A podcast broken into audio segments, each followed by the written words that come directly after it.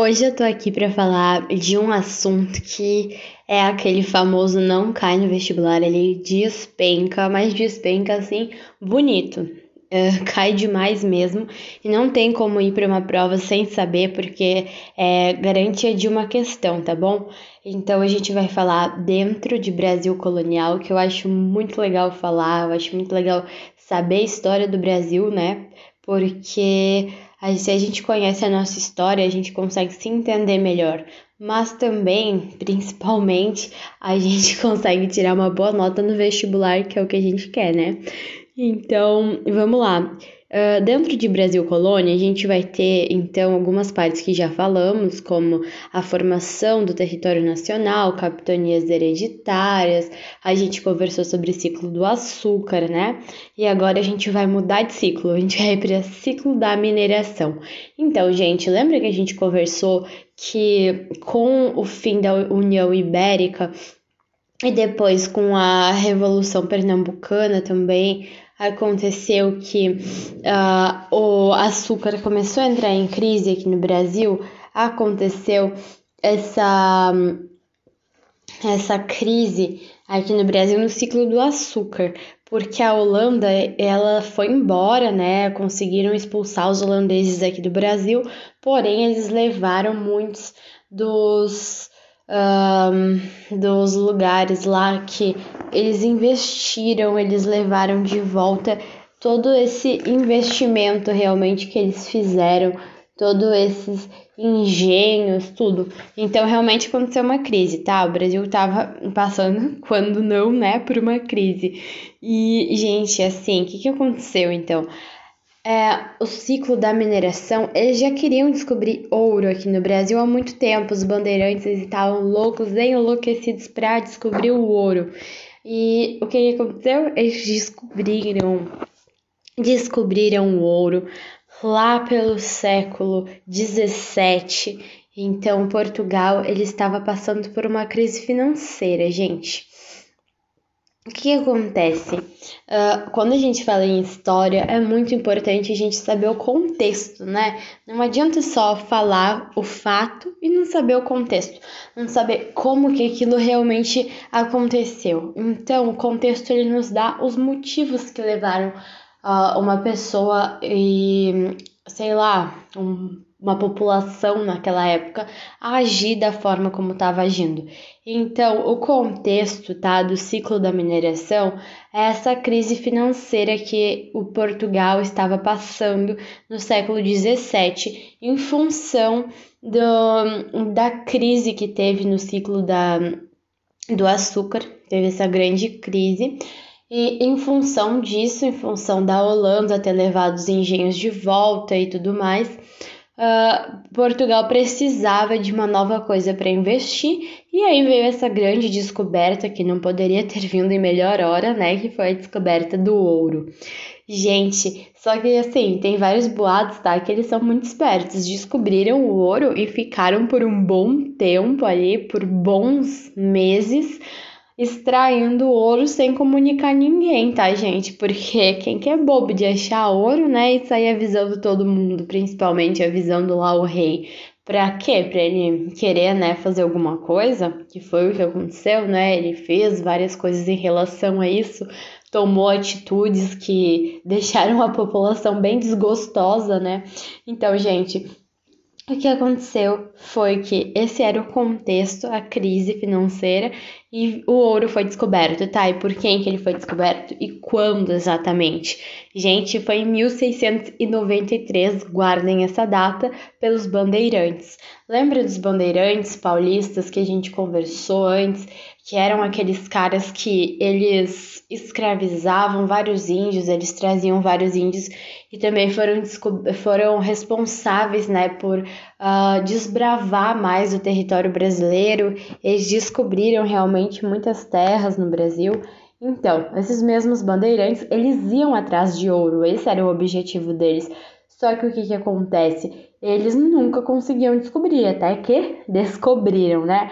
Então, o ouro ele foi descoberto em 1693 pelos bandeirantes em Minas Gerais, na cidade de Sabará. E Ok, foi descoberto, então ficaram lá usando, usufruindo desse ouro, até que chegou o quê? O quê? Nos ouvidos de ninguém mais, ninguém menos do que do rei de Portugal. E então, mediante a isso, o rei começou a organizar como é que seria, né? Não dá para ficar essa bagunça de várias pessoas ir extraírem o ouro de um território que teoricamente era dele, então ele fez algumas regras, né, perante a isso. Então agora eu vou falar sobre como é que eles organizaram isso. Gente, aconteceu assim, tá? O rei então ele criou a intendência das minas. Grifa, grifa, uh, assim na tua parede mental, tu pega lá no teu cérebro e grifa de vermelhinho com coraçõezinhos em volta a intendência das minas, porque isso é muito cobrado, né? Era o órgão que administrava as minas de ouro. E então, é, a intendência das minas administrava as minas de ouro, e então outra coisa que também continuou nesse ciclo, assim como no ciclo do açúcar, foi a escravidão, tá, gente? Escravidão muito presente, muito latente. Só uma coisa que, tipo assim, saiu um pouco de. Uh, se destacou, se diferenciou um pouco da escravidão que existia no ciclo do açúcar, foi que no ciclo do açúcar os escravos que eles buscavam eram aqueles com biotipo bem assim. Um, um biotipo forte, físico, assim, bem assim, aquelas pessoas bem altas, bem fortes, porque precisava ser um trabalho físico bem assim feito por uma pessoa forte, um trabalho bruto no ciclo do, da, da cana-de-açúcar, né? Do açúcar. Já agora, não precisavam ser essas pessoas uh, tão fortes, então eles começaram a pegar os escravos mais magrinhos e tudo mais, porque para ficar lá coletando ouro não precisava ser uh, esses escravos assim maiores. Uh, então, o ouro ele era encontrado geralmente no leito dos rios, por isso que não precisavam ser esses escravos maiores, porque eles só precisavam ficar, sabe, coletando ouro mesmo ali na água, vendo se eles encontravam ouro. Mas é claro que uma hora ou outra esse ouro do leito dos rios foi acabando e começaram realmente a cavar lá as minas de ouro em Minas Gerais. Uh, é, precisa dizer também, né, que então o pessoal tava indo para lá de galera, assim, pegar o ouro, e daqui a pouco o rei foi lá e acabou com o rolê de todo mundo e decidiu que, gente, não vai mais ser assim.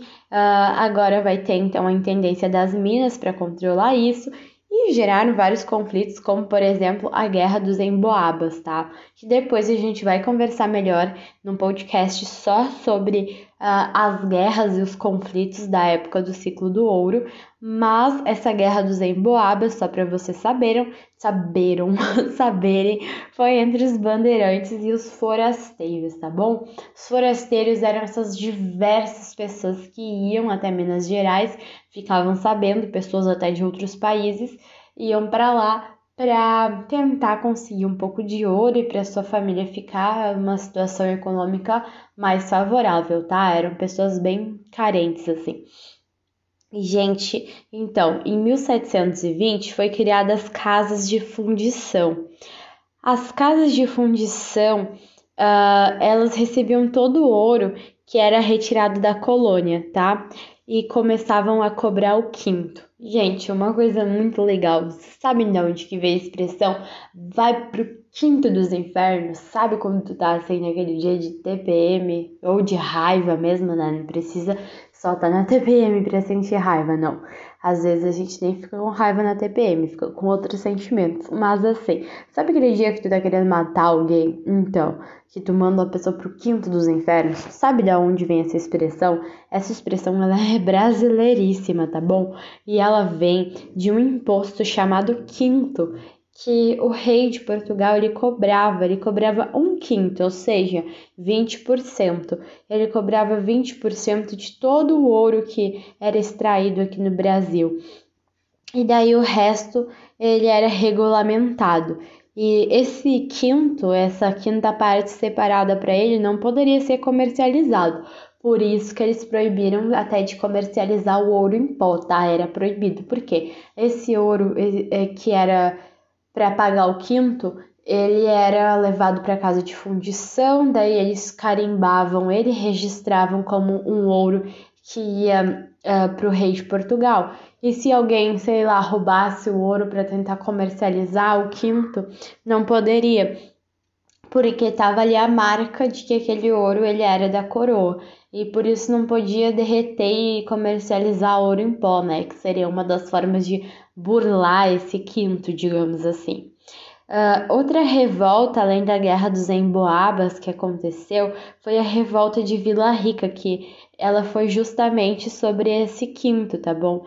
Uh, teve um líder que foi o Felipe dos Santos, e uh, basicamente foram os mineradores contra o quinto, porque, gente, a gente fala, né, 20%, mas a gente não se coloca às vezes no lugar. Precisa ter muita empatia quando a gente trata de história, porque a gente tem que tentar se colocar no lugar das pessoas daquela época, às vezes, para entender as revoltas e os sentimentos de conflito que elas tinham. E, gente, é, 20% desse valor de ouro era muito. Então, às vezes, eles trabalhavam muito e não conseguiam nem pagar o imposto. Então, o trabalho saía praticamente de graça, sabe? Era algo assim, realmente que causava revolta para os trabalhadores lá das minas da época. Esse quinto, então, ele até que demorou a ser cobrado, né? Porque foi lá por 1720, o mesmo ano desta revolta de Vila Rica, e como o ouro tinha sido descoberto em 1693, teoricamente foi até se demorou bastante, né, para eles criarem e se revoltarem. Mas como eles estavam acostumados até então a pegar o ouro e nem ter nenhuma taxa em cima, o rei colocou essa taxa aí absurda, né? Então foi o que aconteceu essa revolta. Uh, gente, então vocês já sabem várias coisas assim, já podem matar várias questões. E eu vou dar ainda mais informações importantíssimas. Ó, a gente já sabe o contexto, né? Que foi uh, numa crise que Portugal estava, porque a Holanda ela foi expulsa do Brasil por causa de um conflito que eles tiveram, eu já expliquei e deste conflito a Holanda, que era nosso sócio no ciclo do açúcar, levou os engenhos novamente para a Holanda e começou a comercializar o açúcar na África e nós ficamos aqui em crise. E daí descobriram o ouro, então o rei descobriu também, sobretaxou, fez o quinto, ainda utilizavam a escravidão. Ok, né? Esse é o contexto. Uh, os bandeirantes que descobriram, ok, na cidade de Sabará, Minas Gerais só, né, fazendo um resuminho assim na nossa cabeça do que a gente viu até então. Agora a gente vai ver assim, gente, o que que aconteceu? Tudo bem, né? Descobriu o ouro, mas assim, o que que isso causou na sociedade da época? Gente, Minas Gerais começou a se tornar muito, muito mais urbanizado e começou a ser um grande centro comercial, tá? Porque várias pessoas queriam ir para lá, várias pessoas queriam, digamos assim, uh, ficar mais perto desse ouro, não só porque estavam diretamente trabalhando com o ouro, mas essas pessoas que começaram a ir para lá para trabalhar com ouro, eles precisavam comer, eles precisavam se vestir, precisavam às vezes de não sei, gente, às vezes eles precisavam até de um transporte mesmo, sabe? E então começou que várias uh, cidades ali ao redor e principalmente ali em Minas Gerais começaram a se tornar centros comerciais. Uma dessas atividades que eu até disse em outro podcast, eu devo ter mencionado que uh, assim a a agropecuária, né, a pecuária em si, ela nunca foi a principal atividade econômica do Brasil, tá? Nunca teve um momento em que a agropecuária foi uau, a atividade que mais deu dinheiro para o Brasil. Isso nunca existiu. Só que ela sempre foi o segundo, sempre foi a segunda atividade econômica mais lucrativa que sempre cresceu junto e apoiou a primeira atividade econômica, né? Que nesse caso era o ciclo do açúcar, mas do, do ouro, mas já foi o ciclo do açúcar e tudo mais. Então, gente, uh, a pecuária começou a crescer muito. E lembra que quando teve o ciclo do açúcar, essa pecuária ela começou a vir para o interior do Brasil, porque no litoral não tinha espaço, já que eles plantavam ali a cana-de-açúcar. Então, no interior do Brasil, os tropeiros começaram assim a ser uma profissão muito procurada. Esses tropeiros, eles vinham, eles iam, né, do Rio Grande do Sul até ali em Minas Gerais para levar o boi e também para levar a carne, porque o que eles mais comiam em Minas Gerais era o charque, né? Carne seca, carne de sol, tem vários nomes para a mesma comida. E então eles levavam sim o boi, levavam cavalos, porque eles também precisavam lá em Minas Gerais ter esses animais para fazer até mesmo o transporte do ouro, né? Então, uh, porque assim, uh, Minas Gerais tinha uma infraestrutura muito precária no início, então aconteceu que esse mercado interno, uh, mais as cidades que foram se formando, mais as rotas comerciais, contribuíram para deixar Minas Gerais cada vez mais urbanizado. E então grifem bem essa palavra urbanizado, porque essa é a principal consequência. E os tropeiros esses, eles inclusive isso é uma curiosidade, mas eles fundaram várias cidades aqui no Rio Grande do Sul. Eles fundaram Vacaria, fundaram Passo Fundo, em Santa Catarina eles fundaram Lages, então, eles fundaram Sorocaba em São Paulo. Esses tropeiros eles iam passando, né? Só que imagina tu levar de um estado para o outro um monte de boi. É cansativo, tu tem que parar para dormir, para comer e depois seguir viagem. Então, por onde eles iam passando, iam se criando ali pequenos assentamentos, né? Pequenas comunidades aonde as pessoas começaram a vender para eles vendeu uma alimentação, vendeu uma hospedagem e ali foram criando comércio. Quando saía um tropeiro da hospedagem, do restaurante, vinha outro, assim por diante. Então ali foram se criando cidades e por onde esses tropeiros passavam foram se criando essas cidades, então, tá? Então essas cidades elas são fruto da criação dos tropeiros. E então, essa sociedade né, mineradora que foi se formando, que foi se urbanizando com a ajuda dos tropeiros, levando a comida, levando os bois para lá e com os mineradores, ela era uma sociedade com mobilidade social, diferente do ciclo do açúcar, onde a sociedade era estamental, digamos assim. Sabe o que é uma sociedade estamental? É uma sociedade que, como está, fica é estamental, ela não tem mobilidade social. Se você nasce pobre, dificilmente ou assim nunca você vai se tornar rico. E aqui já não. É, tinha uma grande mobilidade social, porque, por exemplo, eu sou pobre, mas eu consegui ali achar uma ótima quantidade de ouro. Nossa, agora eu virei rica, virei classe média. Até mesmo os escravos conseguiam, às vezes, poucos, tá? Mas conseguiam uh, comprar sua alforria. Então era bem legal. E um, existiam, né, esses escravos que eram libertos. E, gente, em 1729 uh, ah, foi fundada a cidade de Diamantina. Por quê? Porque acharam nada mais, nada menos que diamantes lá em Diamantina. E depois disso aconteceu a transferência da capital. Vocês lembram que a capital ela era em Salvador, a primeira capital? Então, gente, o que aconteceu foi que em 1549 por aí fundaram Salvador. Só que em 1763, depois que descobriram diamantes em Diamantina, a capital virou Rio de Janeiro. E por quê? Porque o Rio de Janeiro ficava bem mais perto de Minas Gerais e agora a principal atividade econômica, né, aonde as coisas aconteciam era em Minas. Então eles colocaram ali o centro administrativo no Rio de Janeiro. Isso é bem importante também. Então lembrem-se que as capitais foram primeiro Salvador e depois Rio de Janeiro, né? Mas com o intuito mesmo de ficar aí mais perto desse centro comercial que se formava ali em Minas Gerais. Então, gente, sobre o ciclo uh, da mineração, é isso. Lembrem-se que ciclo da mineração é porque uh, não era só ouro. Se fosse só ouro que tinha sido descoberto, era ciclo do ouro, mas não é. Foi descoberto diamantes e outras pedras preciosas ali no ciclo da mineração, além do ouro. Uh, claro que menos, em menor quantidade, mas sim foram descobertos também, né? E isso é bem legal de a gente lembrar sempre. Gente, fazendo um resuminho bem rapidinho para ficar assim perfeito, ficar esclarecido.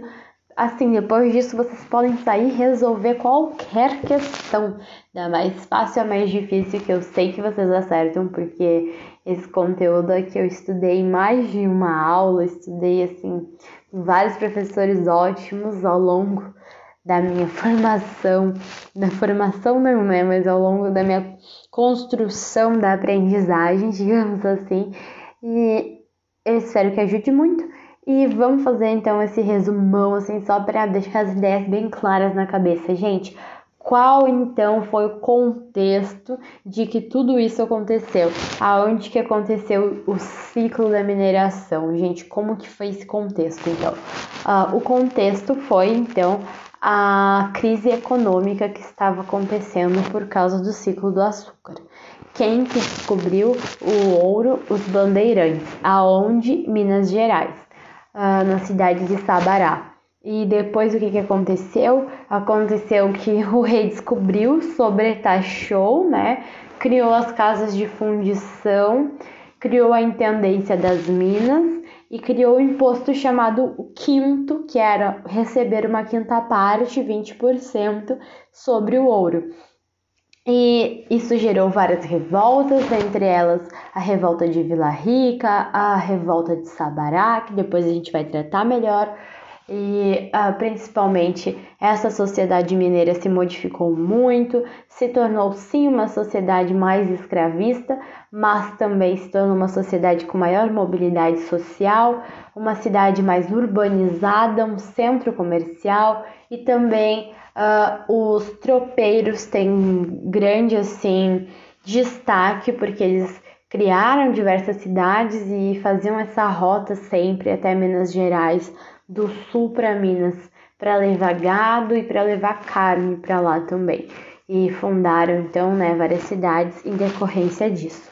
E então depois aconteceu o grande desfecho que foi a mudança da capital de Salvador então para o Rio para ficar mais perto ali de Minas, onde tudo acontecia. É fácil, fácil e mega importante. Então espero que vocês tenham gostado, aprendido, né? Eu faço esses resuminhos para mim mesma ficar me escutando, isso que é autoestima, né, gente? Escutar assim mesma falando. Mas assim, espero que tenham gostado então e beijos, é isso. Eu adoro gravar esses podcasts de história porque a história é muito legal.